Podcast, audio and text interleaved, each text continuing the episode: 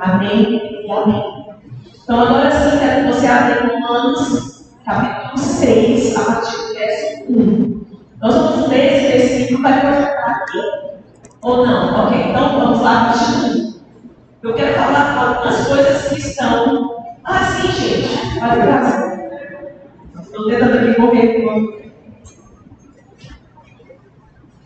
Então vamos ler esse, esse texto. Romanos 6, a partir do verso 1.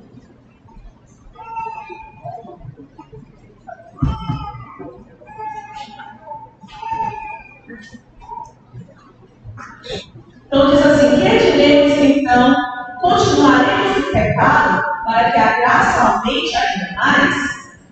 De modo nenhum, como viveremos ainda no pecado nós que já morremos para Ele. Então, a primeira afirmação desse texto é que uma vez que nós morremos, ou melhor, uma vez que nós nascemos de novo, que a gente aceitou essa maravilhosa graça através de Cristo Jesus, a gente, uma vez que morreu, né, com Cristo ali naquela cruz, nós não podemos viver no pecado. Então, a primeira coisa que eu e você precisamos entender é que o primeiro passo para se vencer pecado é que nosso Senhor e Salvador. Talvez você tenha uma dificuldade com isso e você está aqui essa noite pensando assim, eu vou lá para me livrar desse vício. Deixa eu te dizer, Jesus cura de vícios, Jesus cura o homem das dificuldades que ele tiver, Jesus faz milagre, mas tudo começa a partir dessa primeira porta, que é o fato de eu aceitar o que Jesus fez por mim naquela cruz, aceitar a palavra de Deus como na verdade e receber a força, o poder de Deus que me faz o quê? Nascer de novo. Nascer em Cristo Jesus, experimentando essa nova vida que Ele tem e que Ele propõe para cada um daqueles que o aceitaram.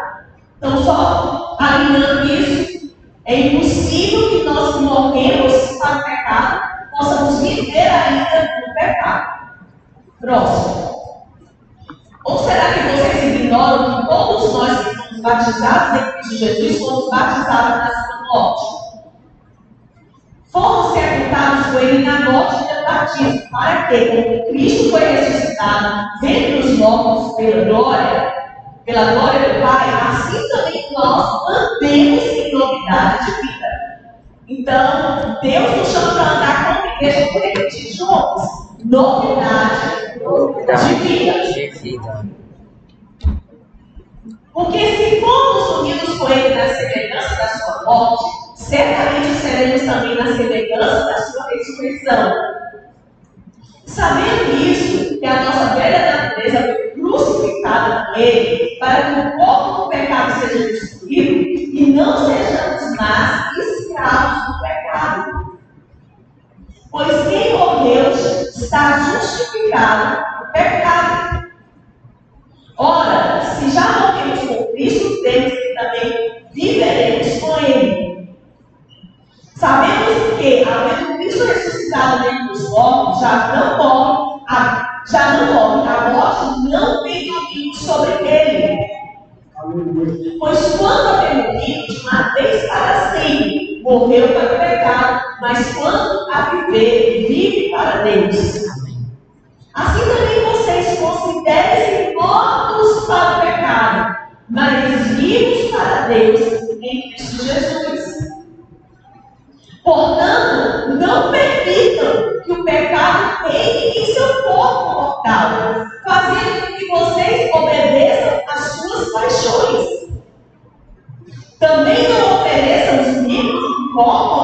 corpo ao pecado, como instrumento de injustiça, mas como pessoas que passaram da morte para a vida. Ofereçam a si mesmo a Deus e ofereçam os seus membros a Deus como instrumento de justiça.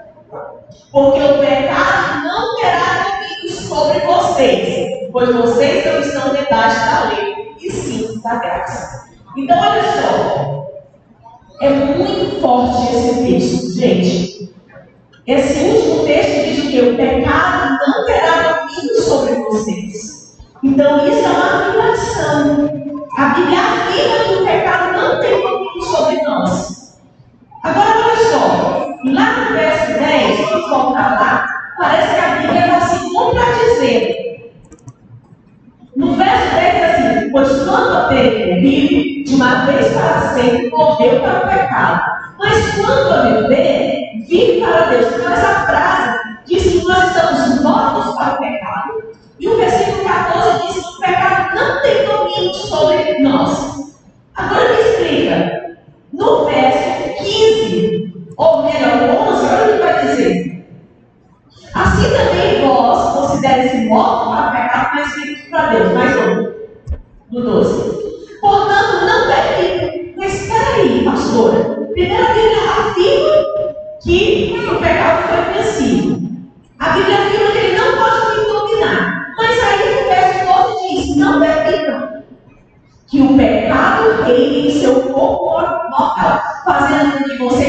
Obedeçam às suas paixões.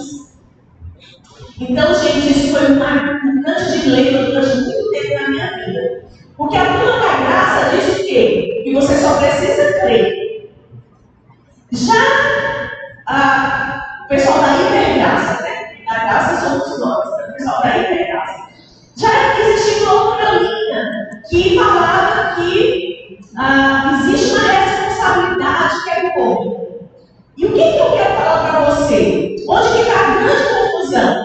Que na verdade, Jesus ele abriu um caminho eu e você, presta atenção nisso, não temos nenhuma condição, absolutamente nenhuma de vencer o pecado, se não por meio de Cristo Jesus e pelo que ele fez por nós ali.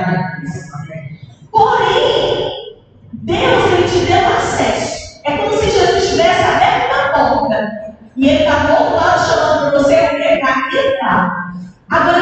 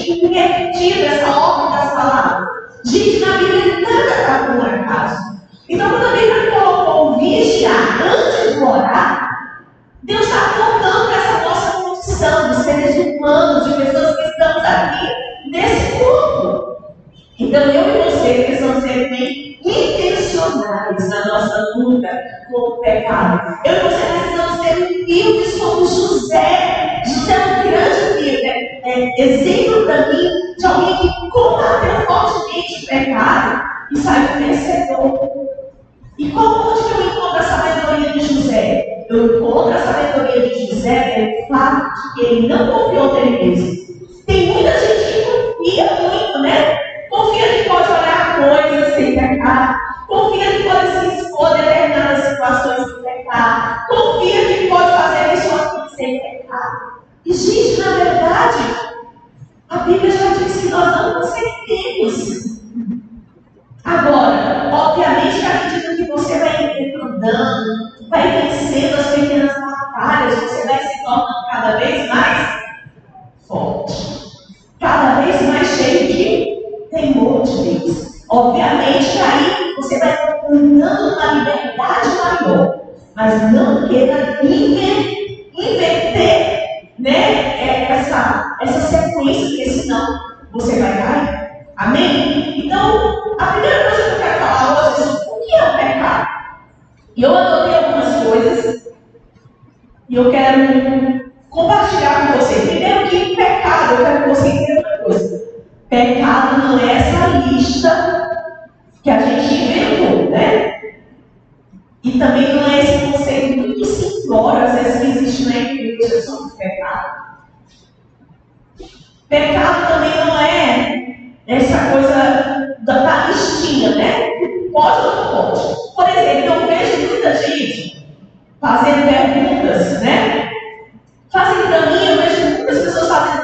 Pergunta para pastores na internet. E geralmente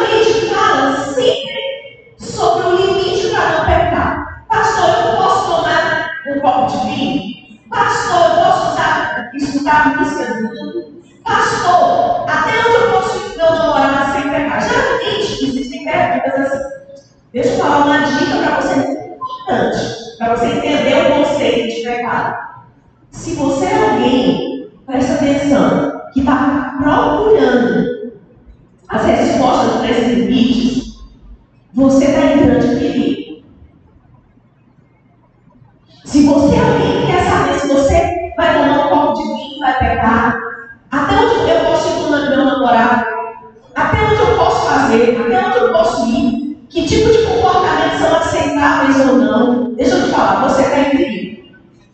Porque isso tem que mudar uma chave na sua mente. Porque a pergunta é sempre o quão longe eu devo ficar daquilo que de, de alguma maneira me coloca vulnerável.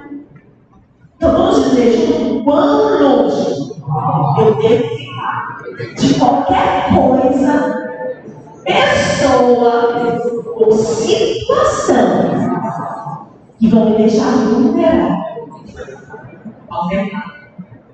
Falando sobre jovem, a gente sabe que os jovens são muito atacados nessa área da pureza e geralmente eles caem ou na pornografia, ou masturbação, ou prostituição, que é o sexo fora do casamento. Ok. Geralmente, o que, que acontece?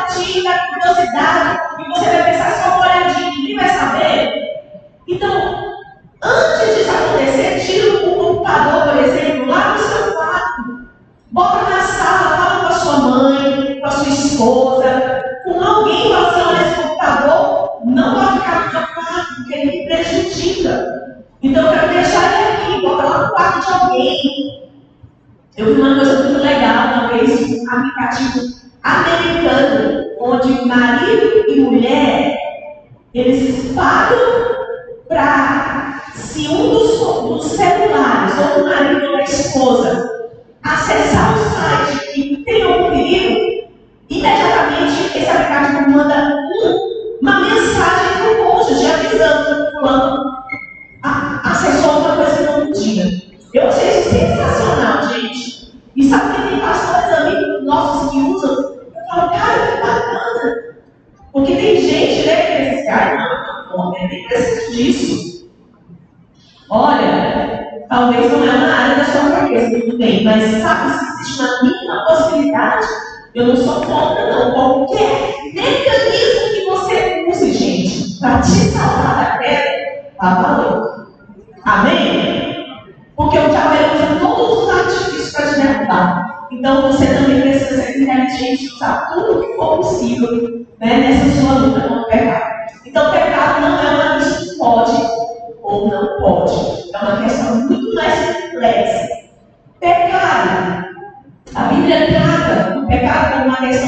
envolver e domínio.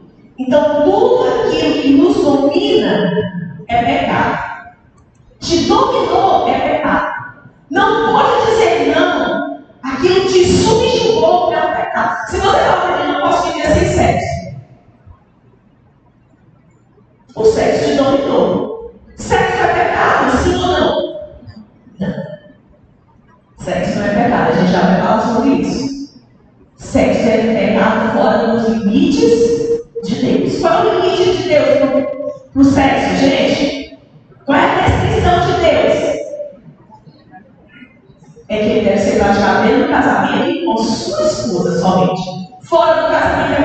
so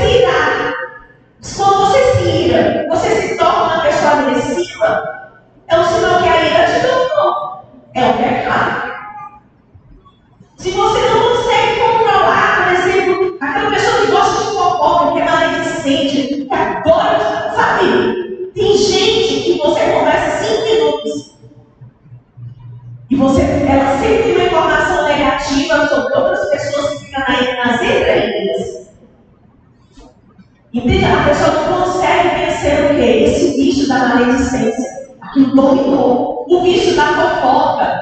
Então, eu não estou querendo levar só para os pecados morais,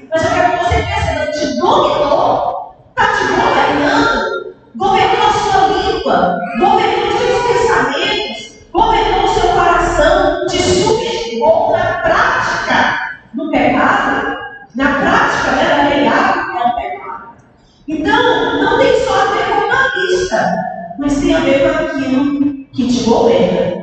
Então, todas as vezes que está no governo dessa casa, que sou eu e você, não é o Espírito Santo, não é o temor do Senhor, e sim o desejo do seu coração, e sim os sentimentos, e sim as suas vontades.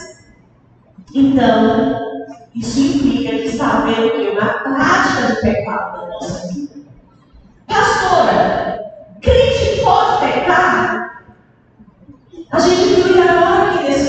diz que o pecado não tem domínio sobre nós. Mas então aqui na igreja ninguém está pecando? Ninguém nunca mais pecou desde que aceitou Jesus? Claro que não, porque no versículo seguinte diz: não permita. Mas então, do que exatamente a Bíblia está falando? A Bíblia está falando sobre a prática do pecado. Ocasionalmente nós podemos pecar, podemos. E quando isso acontece, nós podemos corrigir a rota. Nós podemos nos arrepender diante de Deus. Nós podemos né, tratar aquilo debaixo da palavra do Senhor. O mais rápido possível. Outra coisa que eu quero dizer para você. Eu escutei um pastor testemunhando que ele acompanhou uma pessoa com problema homossexual. Essa pessoa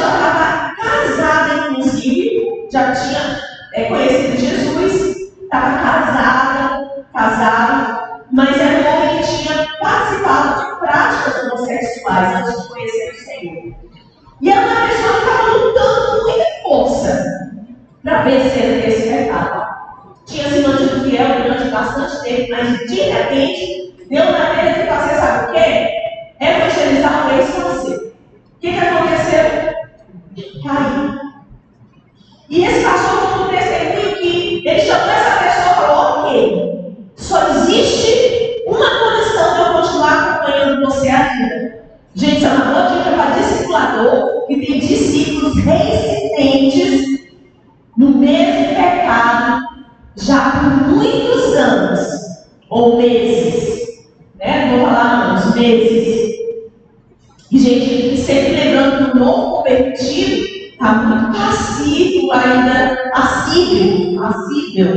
meditar nesse, nessas lutas até que ele se estabilize. Então, você tem que ter sempre o equilíbrio para aplicar isso tudo que eu estou falando para você. Então, é assim, mas é uma boa dica isso para discipulador. Então, o pastor chamou, chamou essa pessoa e falou assim: só tem uma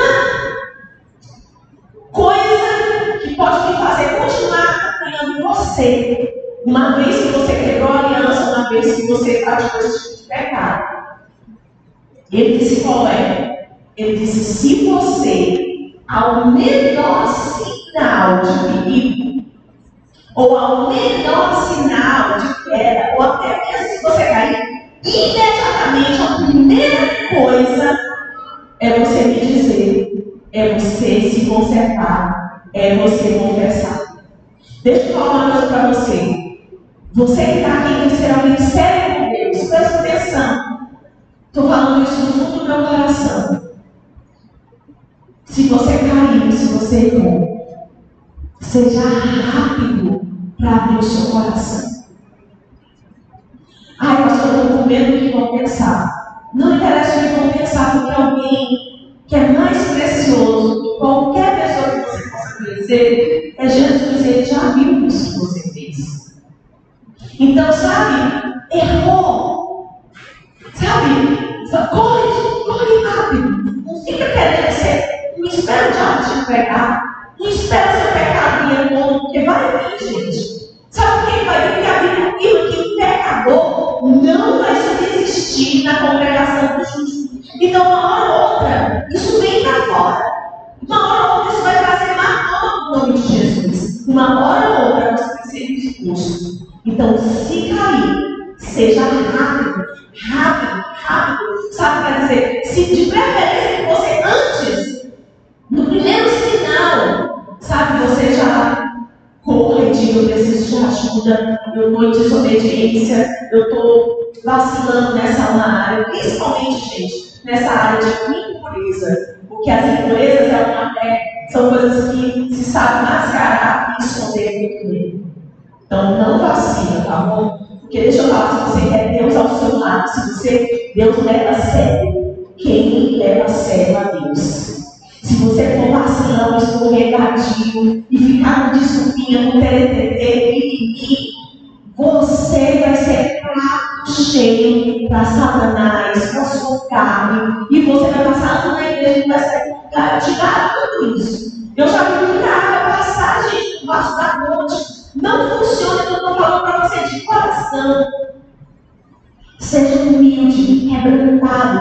Busque ter atos de humilhação, sabe, verdadeiros. Porque você pode até achar que está bem na vida, está tudo bem, mas lá na frente tem arapucas, tem ciladas e armadilhas preparadas para segurar a sua vida e roubar o seu destino profético. Amém? Então, a Bíblia define o pecado como sensualidade. E essa palavra sensualidade, eu sei que a gente vai sempre levar para a coisa do pecado, né? Nessa área sexual, mas não é só sobre isso que a Bíblia fala sobre sensualidade. A Bíblia define sensualidade sobre como, na verdade,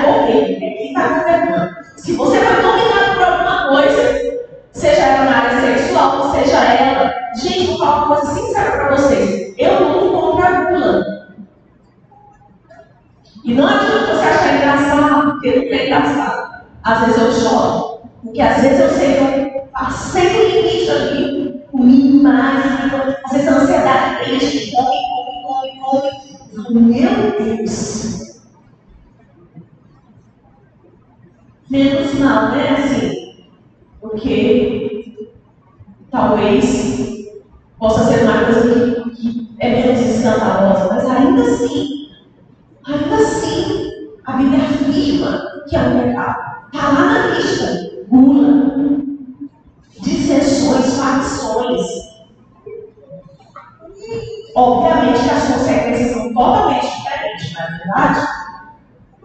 A Bíblia mesmo afirma né, que existem consequências diferentes para os nossos delitos. Amém? Então, eu quero falar, abre Oséias, capítulo 4, 10, só para ver esclarecimento, estou tentando ser mais didático, eu não sou. Mas não cansa, não desiste, porque eu quero trazer ensino para você, de maneira que você possa realmente saber o que você está lutando, tá bem? Oséias 4, 10 diz assim: Comerão, mas não ficarão satisfeitos. Eles se entregarão à prostituição, mas não se multiplicarão, porque, porque deixaram de adorar o Senhor. Para mim, aqui a gente já vai ler o 11. Então, eu quero que você pense com sensualidade é a idolatria com sentimento. Sensualidade é a idolatria com o desejo. Sensualidade é todas as vezes que eu vou tentar preencher alguma área da minha vida, do meu coração, da minha alma, sem que Jesus esteja no corpo. Então, olha só o que ele diz.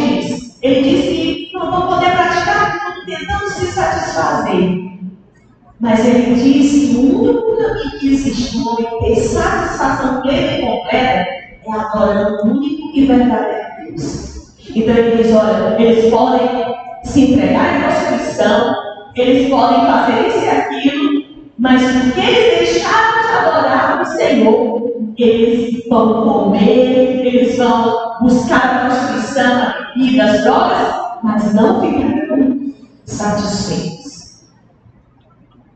Entende? Nada desse mundo que você está colocando como Deus, no lugar do verdadeiro Deus, vai poder te satisfazer. Você vai correr atrás do vento. Você vai ficar se entregando aquilo, mas aquilo não vai poder te preencher. Você ainda vai ser uma pessoa cheia de angústias, cheia de, de coisas, vai aceitar mentiras contra Deus, contra você mesmo, contra, sabe, o seu destino, contra o seu futuro. Por quê? Porque você colocou ídolos naquele lugar que pertencia ao Senhor. E continua e fala assim: 11. A prostituição, o vinho envelhecido e o vinho novo tiram o entendimento. Em outras versões vai dizer o que? A sensualidade. Então vamos pensar comigo: sensualidade. Sensualidade. Sensualidade não é somente